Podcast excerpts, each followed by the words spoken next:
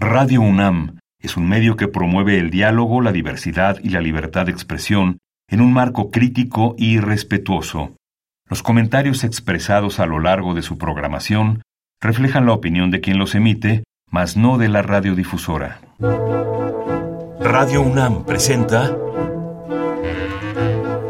Al compás de la letra. Al compás de la letra. Un programa conducido por María Ángeles Comezaña.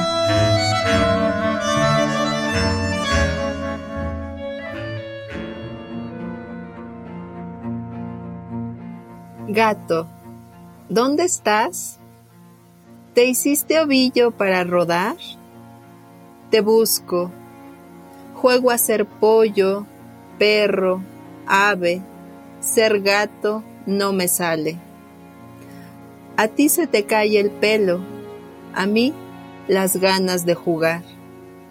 Para explorar el mundo, siete vidas no te alcanzarán.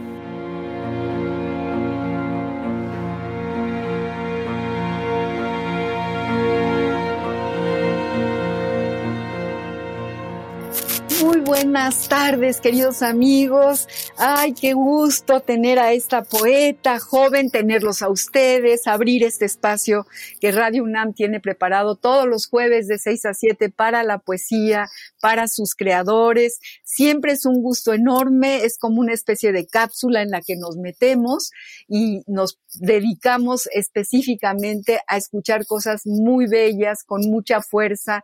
Y bueno, la creación de todos los poetas que llegan al compás de la letra y en esta ocasión yo le agradezco muchísimo a Evelyn Moreno, de quien acabamos de escuchar un poema para niños. Fíjense qué interesante, este va a ser un programa distinto. Vamos a aprender eh, el camino, las facetas que necesitamos saber para escribirle a los niños, para escribir poemas para niños. Y en este caso, este lindo poema de Evelyn Moreno. Gracias, Evelyn, por estar con nosotros. De verdad, muchas gracias. Gracias, María Ángeles. Es un, el gusto es mío. padrísimo, padrísimo tenerte, haber leído este libro, este libro tuyo, eh, Gato. Estás ahí con esta pregunta y bueno, saber que tú te dedicas a escribir poesía infantil, ¿no? Poesía para niños, más bien, es eso, no es poesía infantil, es poesía para los niños.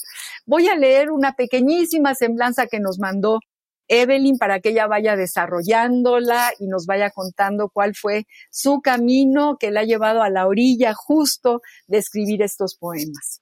Bueno, queridos amigos, Evelyn Moreno nació en la Ciudad de México, estudió lengua y literaturas hispánicas en la HH Facultad de Filosofía y Letras de la UNAM, se involucró con la literatura para la niñez cuando fue bibliotecaria, eso se me hace lindísimo, en la Biblioteca Vasconcelos de la Ciudad de México.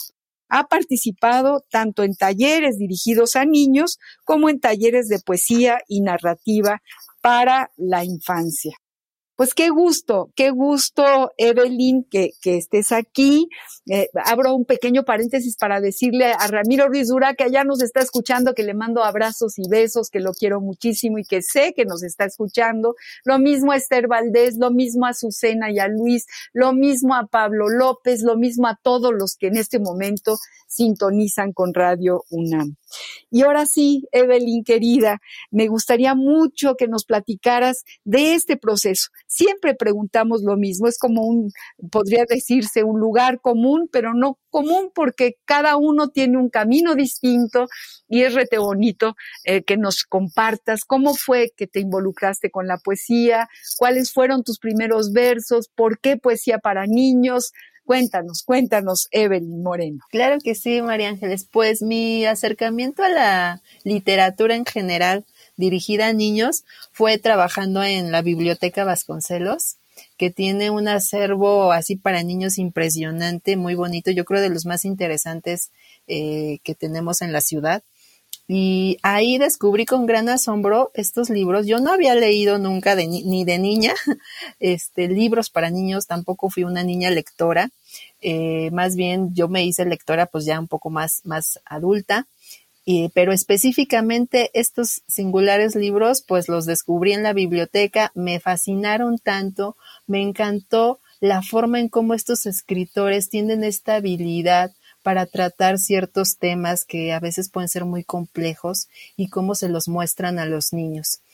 Y, entonces a partir de, esas lecturas decidí que quería también escribir para niños y empecé a hacer pues mis primeros textos desde la narrativa. Yo no había explorado todavía la poesía, empecé haciendo unos cuentitos para niños que pues bueno, también contar historias tiene su grado de dificultad y, entonces eh, empecé a habitar la poesía porque dije, creo que la poesía me puede dar herramientas para la narrativa, para afinar mi voz narrativa.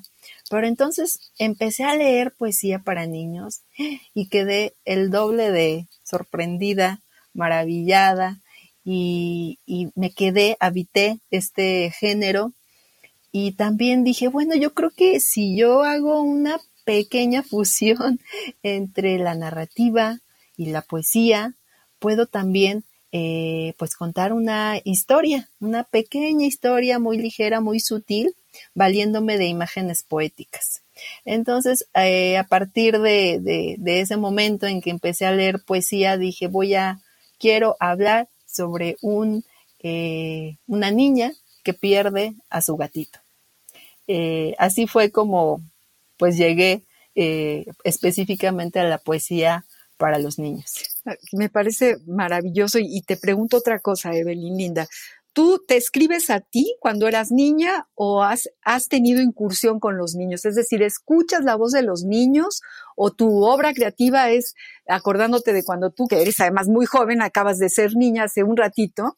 Eh, pero cuéntanos, porque yo recuerdo, por ejemplo, un libro preciosísimo, que lo malo es que no recuerdo el título, porque yo creo que en los años 70 del siglo pasado tuve, tuve acceso a un libro que hizo una maestra portuguesa que eh, les ponía a los niños, por ejemplo, les ponía luna y cada niño se echaba una metáfora extraordinaria. Y así fue haciendo una especie de glosario poético a partir de definiciones vírgenes de los niños que miran una estrella, un árbol, el río, el agua, la, la, lluvia, y cada niño decía un poema fantástico, pero así, de, de, de, pronto, ¿no? Nada más escuchando la palabra. Eh, pensé mucho en, en, cómo, cómo, cómo hacemos poesía para niños. ¿Te la haces a ti? Cuéntame, cuéntame. Ay, pues es, es interesante porque yo también me pregunto un poco esto. Eh, porque no me imagino cuando, es, cuando escribí este libro o cuando escribo en general para niños, no me imagino yo de niña, pero sí me imagino que le estoy hablando a un niño. Eh, o sea, si es mi mirada adulta, es decir, si soy yo, eh, si es mi lenguaje, si son mis palabras, pero, pero sí trato de que el lector eh, entienda lo, que, lo que trato de transmitir, pero además siempre pensando en el juego que no me gane lo adulto, ¿no? Que no me gane la seriedad ni la abstracción, porque es fácil caer en ese lugar. Eh, entonces siempre trato, no, no, no, a ver, aquí ya me salí totalmente, eh, tengo siempre que estar pensando en el juego. Entonces es una palabra que, que, me acompaña, el juego y por supuesto el sonido, ¿no? También, y el ritmo. Eh, son como estas palabras siempre me están hablando al oído, no perderlas de vista. entonces, mm, lo que sí hago es, si yo fuera niña, eh, me gustaría este poema, ahí sí me pongo un poco en, el lugar, en mi mismo lugar de cuando yo era niña, pero en el proceso creativo, pues sí, soy la, la adulta, pero hablándole a los niños. Más o menos es así. Está re bonito, porque además todos somos niños. ¿A poco no? Digamos que el niño que fuimos ahí aflora, ahí está, el niño que nos habita, como diría el poeta, ¿no? Entonces, realmente, eh, pues sí hay, hay ese diálogo, pero también debe ser muy interesante el leerle a los niños. ¿Tú les has leído tus poemas a niños? ¿Has, tenido esta interacción? Sí, ya con el, con el libro publicado, eh, hemos estado en escuelas y en las presentaciones eh, no han sido tantas, pero bueno, en estas eh, pocas oportunidades, eh, que pues porque el libro acaba de recién salir, pues sí, yo veo que pues se entregan. Yo tenía un poco de temor porque dije, bueno, pues uno escribe desde este lugar, ¿verdad? Del otro lado del escritorio, pero bueno, ya hay que ver cómo reaccionan los niños, cómo lo reciben.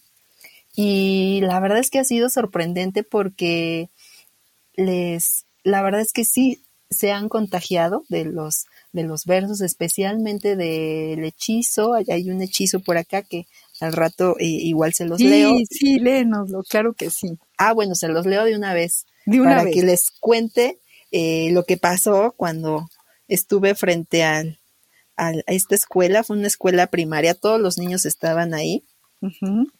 Y además eh, me acompañó una narradora que llevó los, los, pues, lo que se necesita para hacer este hechizo.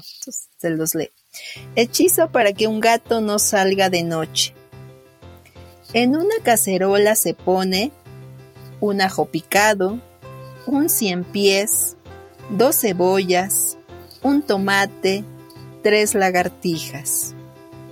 Mezcla con una palita. Abre el hocico del gato, dale una cucharadota y siempre estará a tu lado. Uy, qué bonito, qué bonito. Aquí también tienes conjuros para que el gato regrese. Sí, exactamente. Tienes, ah, está rete bonito, está, eh, qué, maravilla es el lenguaje y qué maravilla es la libertad que nos da, eh, la, delicia que es eh, ponerte a jugar con las palabras, Evelyn, qué, qué maravilla qué maravilla. Eh, yo pensando mucho en, en, esto que, bueno, que, estamos platicando ahorita, que tiene que ver con justo con que si ahí están los niños detrás de cada historia que tú estás escribiendo y o, estás tú de niña con todos tus amiguitos oyéndote a ti misma estos poemas que escriben. Me, acordé mucho de, Alfonso Reyes en, en aquel poema maravilloso que habla desde su niñez, que se llama Sol de Monterrey, ¿te acuerdas? Sí, claro, sí. No cabe duda, de niño a mí me seguía el sol. Un poco todo esto me lo evoca, esta, esta mm, poesía eh, y esta narrativa tuya y esta historia, ¿no? Esta historia de cercanía justo con un gato, con, con la, la, belleza de un gato. Léenos algo más, léenos sí a mí me gustaría que en este programa leyeras todo tu libro. Está muy, muy bonito. Se busca gato. Eh, eh, me encanta, me encanta. Sí, el, ¿Qué ¿Se busca gato? Te leo ese, ¿no? Se busca gato. Va. Ojos azules por la mañana, grises al mediodía, rojos de tarde, negros de noche fría. Si sueña, es tigre, si descansa, esfinge. Mi gato camina al ritmo de cuatro patas. Uno, dos, tres. Su bigote, el pentagrama. Cuatro, cinco, seis. La nariz, una clave de sol. Siete, ocho, nueve. Su cola, batuta para la dirección está muy, muy padre, está padrísimo. Eh, cuéntanos mm, por qué seleccionaste para este compás esta palabra, esta palabra tan fuerte y tan suave al mismo tiempo, la hierba. La hierba que puede ser con H o con Y. Hierba, hierba. Eh, ¿Por qué seleccionaste esta palabra, mi querida Evelyn? Pues sobre todo, bueno, te cuento porque es la historia, pero también me gusta esta, mm, cómo declinó en hierba, ¿no? Era hierba, pero bueno, pues eh, como el, lenguaje le gusta lo, pues lo más fácil, ¿no? Eh, lo que nos eh, tome menos recursos y derivó en, en hierba, ¿no? Pero era justo, bueno, se usan las dos, ¿no? las dos son, son, son válidas y el sonido me parece eh, también eh, muy bonito y también eh, porque creo que en mi propia definición que me hice de la poesía, pues están involucradas las hierbas. Y te cuento porque yo cuando empecé a pensar que, cómo podría yo definir la poesía, para mí la poesía es como un remedio casero. Es esa hierbita que necesitas para sentirte mejor y que vas al mercado, vas al campo a recolectarla, se la pides a tu vecina, es decir, hay un, hay un camino de exploración para encontrarla, ¿no? Eh, a veces nos dicen, ah, esta hierbita te va a ayudar para eso que tienes, ¿no? Y vas y la buscas, vas con el hierbero, este, te la da alguien. Eh, ese es el camino también que tiene la poesía. Y, y por otro lado, hay, hay hierbitas que son muy sanadoras, que saben bien, como la manzanilla, el té limón, pero hay otras que son muy amargas y estas que saben rico de algún modo, que son reconfortantes, eh, con, como la manzanilla, por ejemplo, sabes que te van a hacer sentir bien, que, te que te van a reconfortar, que te van a calentar, como justamente hace la poesía. Pero también el ajenjo, ¿no? que es amargo, y otras hierbitas que son muy amargas, eh, que son pues así justamente amargas, pero te van a sanar. Eh, entonces yo quise un poco pensar en, mi concepción de, de, la, palabra y de la poesía y que se parece mucho a un pues a, un remedio casero justamente como están en el libro o a un eh, a una hierbita que nos puede sanar y que a veces no sabe tan tan bien ¿no?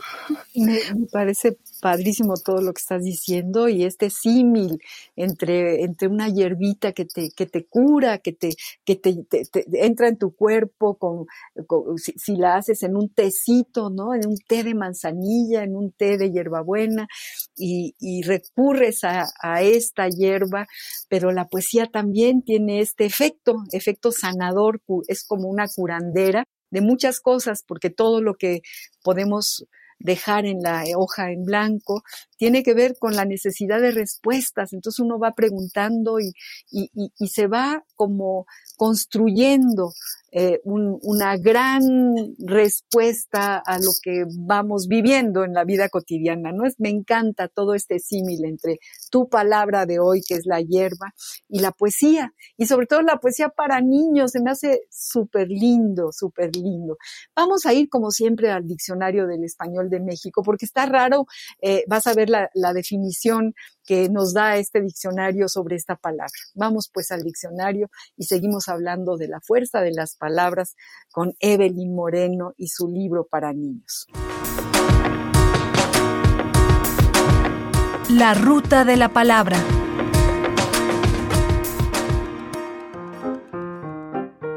Hierba, sustantivo femenino. Hierba. Estas hierbas son buenas para el estómago. Hierbas de olor Popular. Marihuana. ¿Traes hierba? Lo agarraron con la hierba. Rural. Sustancia o planta venenosa. Mal de hierba o hierba voladora. Rural. Enfermedad del ganado. Fiebre aftosa. Euripelma longipes. En el sur, tarántula velluda de color negro y rojizo que perjudica principalmente el ganado vacuno y caballar, pues deposita una baba venenosa e irritante en las pezuñas y cascos de estos animales al formar sus nidos, lo que les ocasiona la caída de esas partes. Diccionario del Español de México del Colegio de México. La ruta de la palabra. Ve nada más lo que nos trae el diccionario. Queridos amigos, querida Evelyn, ¿cómo ves? No, pues sí, se, se va un montón de que no, he, que, que no había explorado o tantas posibilidades que no había yo eh, explorado y me encanta, ¿no? Eh, me encanta que esto es justamente también lo que hace la poesía, ¿no? Abrir las palabras, ¿no? y, aquí en el significado, pues se abre y se abre y se sigue abriendo. es maravilloso. Así es, así es. Bueno, eh, nos encontramos siempre con muchas sorpresas en los diccionarios, eh, pero me, me quedo con la tuya, me quedo con esta hierba, con esta hierba que, que nos ayuda, que nos acaricia, que, que, que, es como la poesía. Me quedo con el, con el té de poemas de, tu, de, tus, de tus poemas. Gato, estás ahí, de tu pregunta. Y bueno, claro que tomo en cuenta a la Euripelma longipes en el sur, tarántula velluda, Jesús de increíble. Es, increíble. Es increíble. Así es. Me encanta darle la vuelta siempre a la, a la, a la otra poesía. Este es el primer programa que tenemos con una poeta que escribe poesía para niños y, también para mí y también para los adultos y para el niño que somos. ¿Por qué no nos lees otro poema? Claro que sí. Pues mm, les voy a leer el conjuro ahora sí, porque les quiero contar cómo nos fue cuando leímos con los niños este conjuro. Eh, se llama Conjuros para que el gato regrese. Con dos te espanto, con tres te embrujo, con cinco te invoco, con siete vidas te llamo. Bigotes de trigo, colmillos de arroz, lengua de erizo, panza de nido, ojos de menta, bola de estambre, diente de leche, garra salvaje. Te invoco a la una, te invoco a las dos, que el aire te abrace como hace la pluma. Que nunca me olvides, nunca, nunca. Híjole, qué bonito, qué bonito, Evelyn, qué bonito, qué delicia, realmente, qué bonito. Ay, muchas gracias. El, este, este conjuro creo que se presta para hacer diferentes eh, llamados, es decir, en, eh, hay la parte del medio donde dice bigotes de trigo, colmillos de arroz. En esta parte, pues todos los niños, yo con ellos, gritábamos, ¿no? Con más entusiasmo. Y la voz se va bajando en los últimos versos, eh, cuando decimos que nunca me olvides, nunca, nunca. O sea, va, atraviesa eh, varias emociones el, el poema y me encanta porque eh, lo que he visto en los niños, porque un conjuro es magia.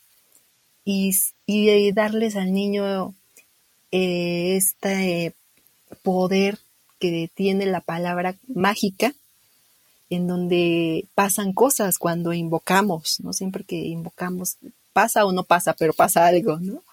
Eh, entonces, creo que esta parte que yo me di cuenta después me, me maravilla mucho eh, el poder que tiene no solo la, palabra como tal, sino la palabra para hacer eh, magia, para hacer conjuros, para hacer hechizos y apropiarse de ellas para, para generar algo, ¿no? Para que algo pase, para que algo cambie, no sé.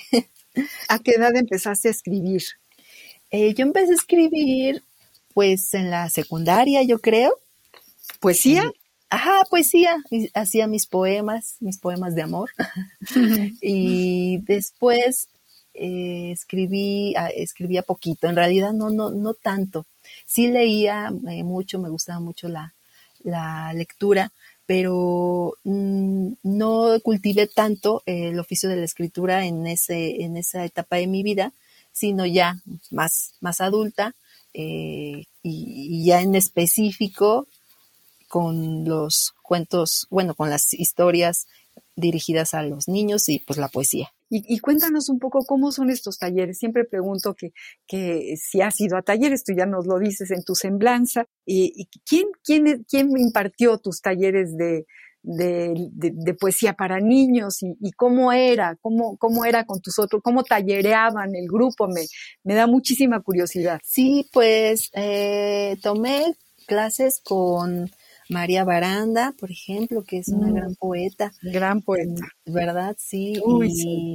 y, con Marta Riva Palacio, que ella es también narradora y poeta para niños.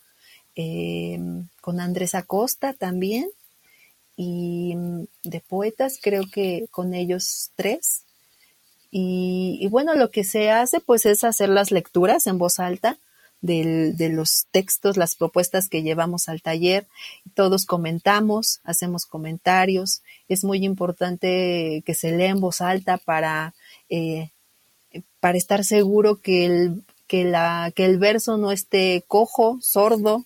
Eh, cuidaron mucho esto del ritmo y de la rima. A veces no siempre hay rima, pero debe haber ritmo y sonido. Y, y pues eso es lo que hacemos, vamos revisando, a veces llevamos las, eh, las impresiones, las marcamos y bueno, lo que yo hacía era llevarme mi poema que había tallereado y pues lo trabajaba en casa y luego lo volví a llevar así hasta que quedara lo más eh, pulido posible y empecé a hacer pues así mi, mi, colección de, de, poemas. sí. Qué bueno, María Baranda, maravillosa poeta y queridísima. Le mandamos un abrazo y un beso. Ha estado también en nuestro programa o sea, y la queremos muchísimo y yo la admiro, la admiramos muchísimo en este compás. ¿Y, y qué poetas están en tu tintero? Porque yo creo que para escribir poesía hay que leer mucho, ¿no? Me imagino que incluso María Baranda les ha, pues, les ha de haber puesto a leer y leer y leer, porque esto que decías tú de, de leer en voz alta tiene mucho que ver con la musicalidad, que es muy importante en un poema, tener esa, esa, eh, esa atmósfera que, que, que se sostiene en la musicalidad que tú le pones al poema.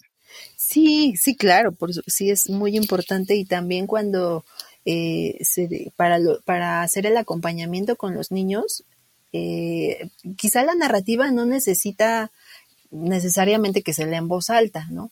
Pero la poesía yo creo que sí, porque ahí es por donde entramos, ¿no? Por las orejas, o sea, sí, tiene que ser eh, de esa forma para sentirnos contagiados. Eh, si se lee, yo creo que se pierde muchísimo cuando se lee en, voz baja, a lo mejor percibes otras cosas, eh, pero en voz alta es realmente como toma significado y toma voz el poema. Y, y sí, pues leí para el todo la este, este libro, pues me leí mucho a García Lorca, mm, a Gabriela Mistral, por la cosa del sonido, eh, son los que más leía, pero pues leo a, a, Rosario Castellanos, a Octavio Paz, hay una colección de alas y raíces que hicieron para niños, tomaron versos o pequeños poemas de escritores que aparentemente, bueno, escriben para adultos, pero los hicieron eh, tomaron fragmentos que quedan muy bien para niños y, y, en esta colección de alas y raíces está Elias Nandino, se llama, por ejemplo, Elías Nandino para niños, Octavio Paz para niños, y está este, Efraín Huerta, está Efraín, Huerta, que es para niños, está Pellicer para niños, y son unos libros además eh, eh, maravillosamente bien ilustrados, como el tuyo también, que qué ilustrador fantástico, Joan, mm, ¿cómo se llama? Joan Negres Color. Ajá, Así, Negres Color. Qué bárbaro, qué gran ilustrador también hizo tu libro, Evelyn. Sí, este, no tengo el gusto de conocer a Joan eh, todavía. Eh, él es un em, artista catalán. y, y, bueno, lo que, en, lo que pasó es que la editorial le mandó los textos a, a Joan y él empezó a trabajar. Yo eh, no tuve contacto con él, no intercambiamos eh, nada, lo cual creo que fue muy bueno porque él trabajó libremente y, y bueno, ya después me entregaron la maqueta eh, cuando estuvo terminada del, del, libro con las ilustraciones y pues la verdad, eh, pues me, me, me, maravilló muchísimo porque eh, superó cualquier expectativa, no tenía expectativas, pero si las hubiera tenido, las superó Sí. Y me encantan también. Porque además son, no compiten, son justo el recipiente del recipiente. Es decir, ahí está tu poema que cae en las patitas de un gato que está tocando un piano, ¿no? Y, y, bueno, es una, y ahí está la madeja que se está deshilando, eh, de la madeja de estambre, y, y, bueno, es una maravilla. Realmente es muy, muy bonito el, el, el libro, porque los libros para niños también tienen esa otra, ese otro lenguaje lenguaje, el lenguaje gráfico es muy importante. Y, en este libro, pues sí, es, realmente bellísimo. A, quienes nos estén escuchando, absolutamente se los vamos a recomendar.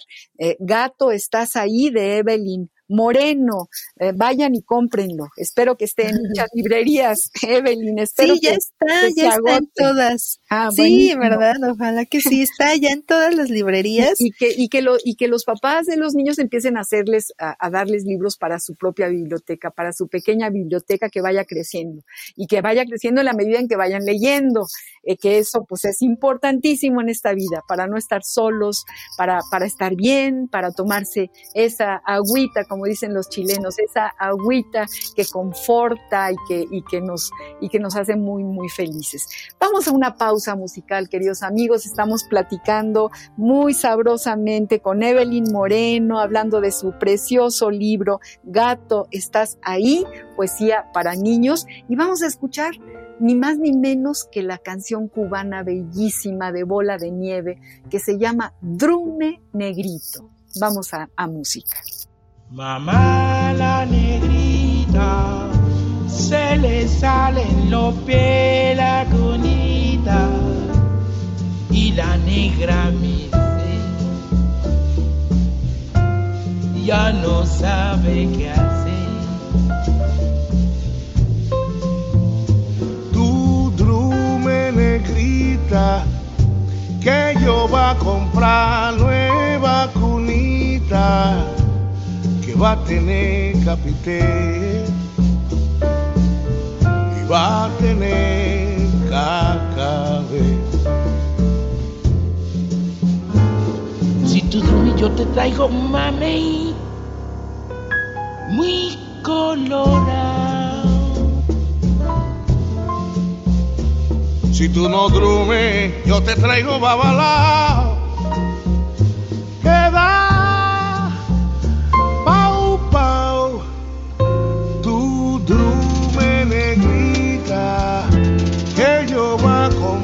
Nueva cunita, que va a tener capité, que va a tener cacabé. Si tú drume, yo te traigo un mamey bien colorado. Y si no drume, yo te traigo un babalao.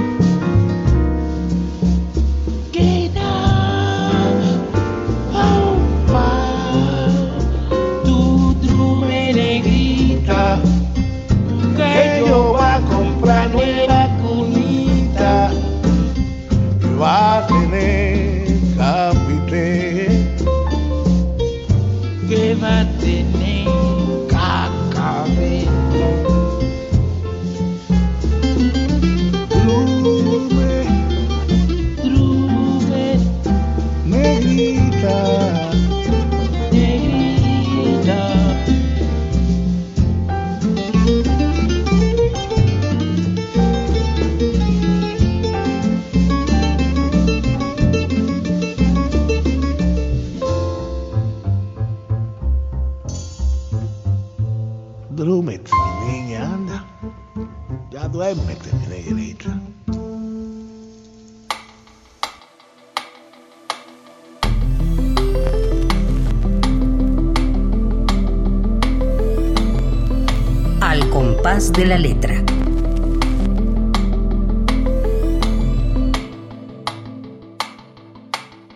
Acabamos de escuchar Drume Negrita con Bola de Nieve, este cantante cubano de los años 40 que nos, que nos inunda con toda una atmósfera y un momento histórico, nos manda para atrás y nos hace muy, muy felices. Y estamos platicando con Evelyn Moreno de su precioso libro para niños, Gato, ¿estás ahí?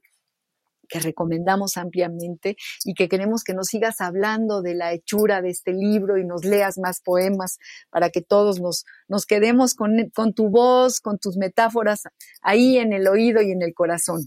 Claro que sí. Pues mira, a propósito de la palabra que yo escogí, de hierba y los remedios caseros, los tecitos, eh, tengo una sección en el libro que son remedios felinos de la abuela.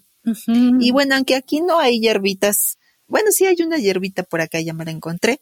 Eh, son diversos, son diversos tipos de, de remedios, entonces les voy a leer el de la fiebre. Bueno, les voy a leer tres. Entonces, el primero es para la fiebre. Báñate con agua tibia. Frótate alcohol y romero. Y hazte de paciencia felina como si tuvieras siete vidas. Padrísimo. Además, que, que el niño entienda, ¿no? que, ese que está ahí en la cama con dolor de cabeza y llorando ahí, que tú le pongas esa, ese remedio, yo creo que es muy, muy, muy bueno. Sí, además, pues, eh, pues sí, la, tener la paciencia. Los gatitos son pacientes. Para vivir siete vidas hay que ser muy paciente. muy paciente, tienes toda la razón. Así es. Lenos más, lenos más. Sí, y luego eh, para el empacho. Quítate la ropa y tiéndete en la cama, que un gato amasará tu panza. El malestar se irá y estarás listo para otra comilona. Este es el del empacho. Fíjense cómo es importante la sencillez, porque la sencillez es como una especie de pátina de transparencia.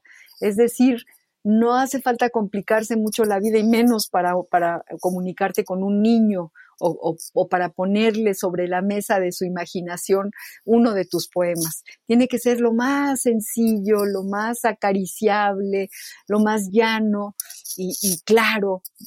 Tengo ese, estoy aprendiendo de tu poesía para niños. Ay, Evelyn.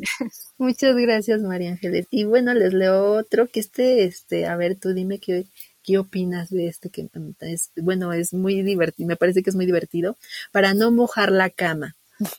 Se aconseja el abrazo de un felino para descansar tranquilo.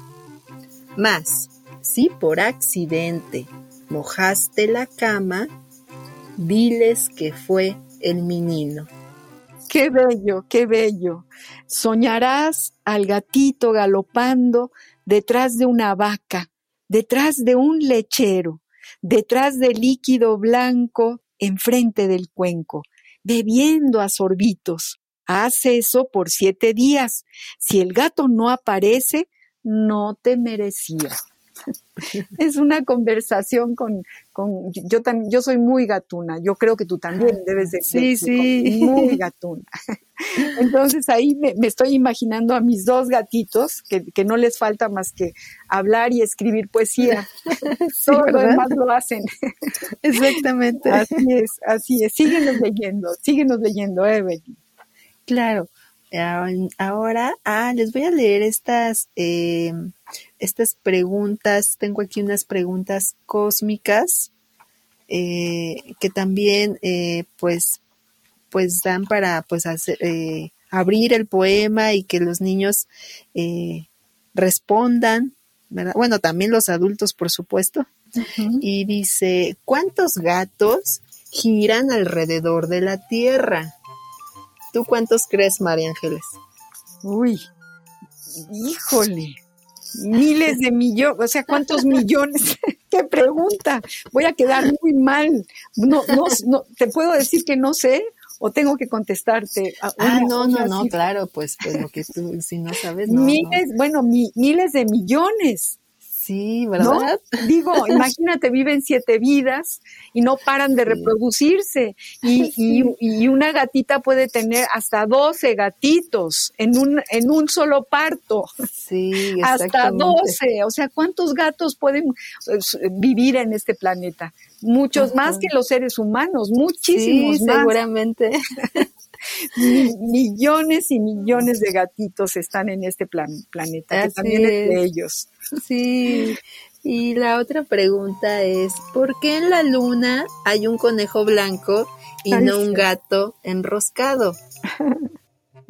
Ay, ¿y por qué? ¿Y qué te dicen los niños? Pues eh, hay, hay unos que me dicen, pues que mm, que en realidad no es un gato, que, que no hemos visto con atención, que, es un gatito. O sea, no es un conejo lo que está ahí, sino es un, gatito. Ajá, Que no hemos puesto atención.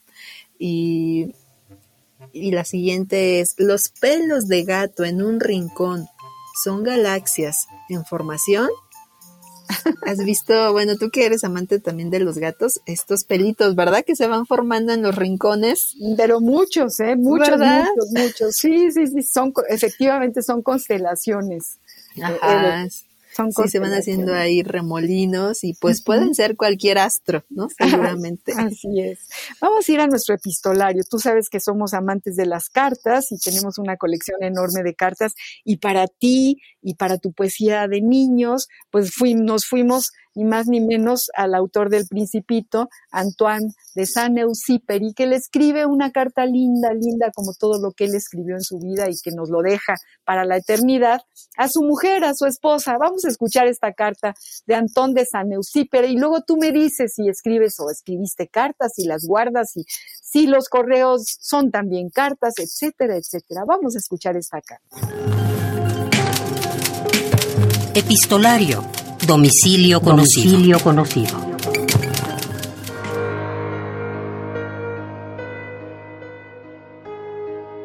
Carta de Antoine de Saint-Exupéry a su esposa Consuelo, mayo de 1944. No se dan las gracias a un jardín. Yo siempre he dividido a la humanidad en dos partes. Hay seres jardín y seres patio. Estos pasean su patio consigo lo sofocan a uno entre sus cuatro muros y uno se ve obligado a hablar con ellos para hacer ruido.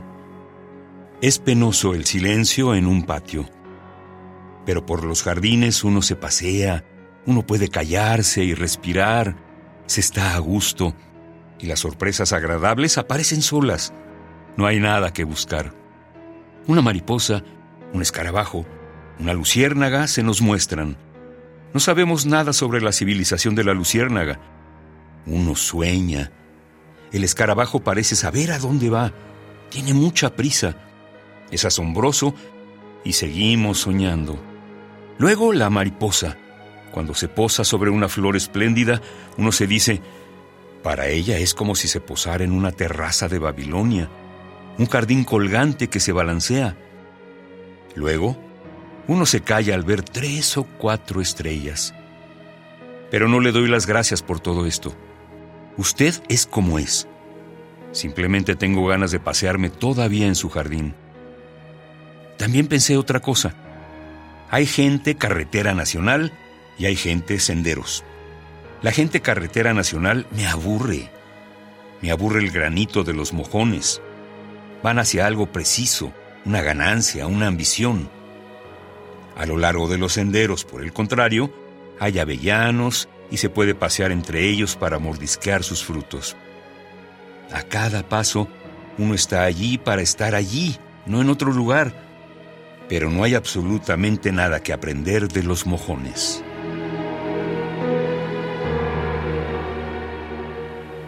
Voz Juan Stack.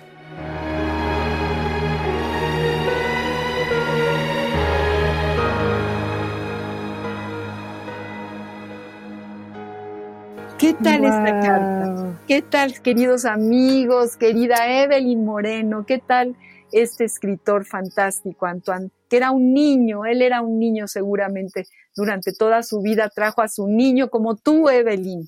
¿Y, qué, carta, qué carta escribió? ¿Qué te parece? sí, me encanta, porque además al principio que empezaste a leer, eh, que empezaste a leer María Ángeles, dije, ay, está definiendo la poesía, ¿no? Este jardín y todos los elementos que va describiendo, eh, este escarabajo, la prisa que tiene, la mariposa, eh, soñando, en, en, el jardín este colgante y además esta comparación de que prefiere estar en el jardín, ¿no? Y, y, esta, esta división de seres, ¿no? Hay seres patio y hay seres jardín. Sí, Eso me encantó a mí también. genial. Sí, para tu poesía esto es muy inspirador, ¿no te parece? Sí, no, claro, totalmente, totalmente, ¿verdad? Yo creo que tú has de ser un ser jardín definitivamente, eh, yo también conozco a muchos seres patio y seres carretera y a muchos seres jardín.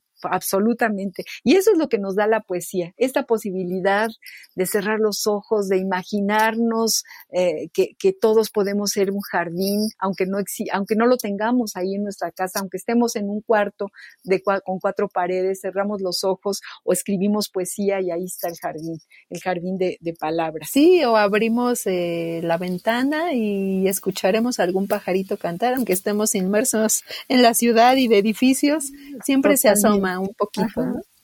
así es, así es. Y tú eres muy joven y supongo que tu generación no es, no es como la mía, que soy muy, muy mayor.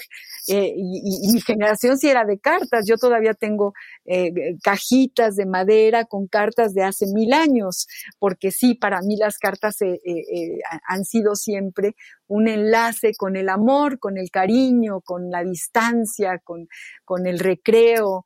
Y, y para ti, Evelyn, eh, me gustan las cartas. Eh, le he escrito cartas a, pues, a mi esposo. Eh, él me ha mandado cartas por el correo postal, aunque vivimos juntos, pero me las ha mandado, me han llegado con los sellos del correo postal. Eso me encanta. O sea que se iba, compraba el timbre, pegaba el timbre, cerraba el sobre. Bueno, ese es un el ritual que ya no. Qué maravilla. Exactamente. Y también como este, yo soy profesora de español eh, para extranjeros, eh, pues ah, mis alumnos, sí, mis alumnos viven pues en diversas partes del mundo y a veces nos, nos mandamos cartas, especialmente con alumnos que son este pues ya mayores, eh, que les gusta, ¿no? Esto de, de, escribir cartas y a veces recibo cartas de ellos y les, les respondo también.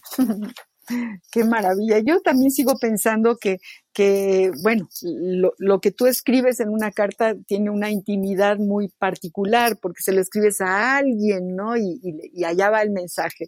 Pero también con estas nuevas tecnologías que, han hecho la magia de que los jóvenes sí escriban y, resumidamente, pero manejen el lenguaje para poder transmitir lo que quieren transmitir, ¿no? Y comunicar lo que quieren comunicar a su manera, de su, con sus palabras. A mí me parece que justo el tweet, el face, no, no, no estoy para nada en contra, al contrario, ahí están las palabras, ahí está la síntesis de, de, esta gran necesidad que es la comunicación humana. Y a veces hasta la poesía, porque a veces leemos Facebook, en Facebook, pues poemas maravillosos de, gente que ha estado en nuestro programa y, pues nos, nos, enriquece muchísimo, nos, nos da eh, una enorme alegría. Y yo te pediría que, que, nos leas antes de que se termine este programa, porque hay que terminar de leer este bellísimo libro de Evelyn Moreno la tarde de hoy. Claro que sí, les voy a leer, estoy pensando, estoy recorriendo. Ah, mira, voy a leer este, a ver si no me trabo, porque es como un trabalenguas. Ajá. Y entonces aquí quise jugar un poco con la personalidad del gato y la personalidad de la niña, de esta niña que lo está buscando, pero también está jugando.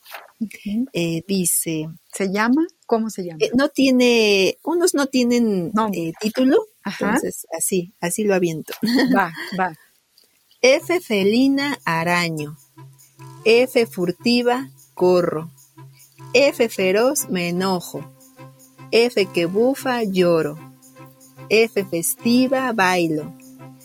Ñ de hazaña saltas. Ñ de sueño sueñas. Ñ de uña rasgas. Ñ de huraño escapas. Felino furioso. Niña greñuda.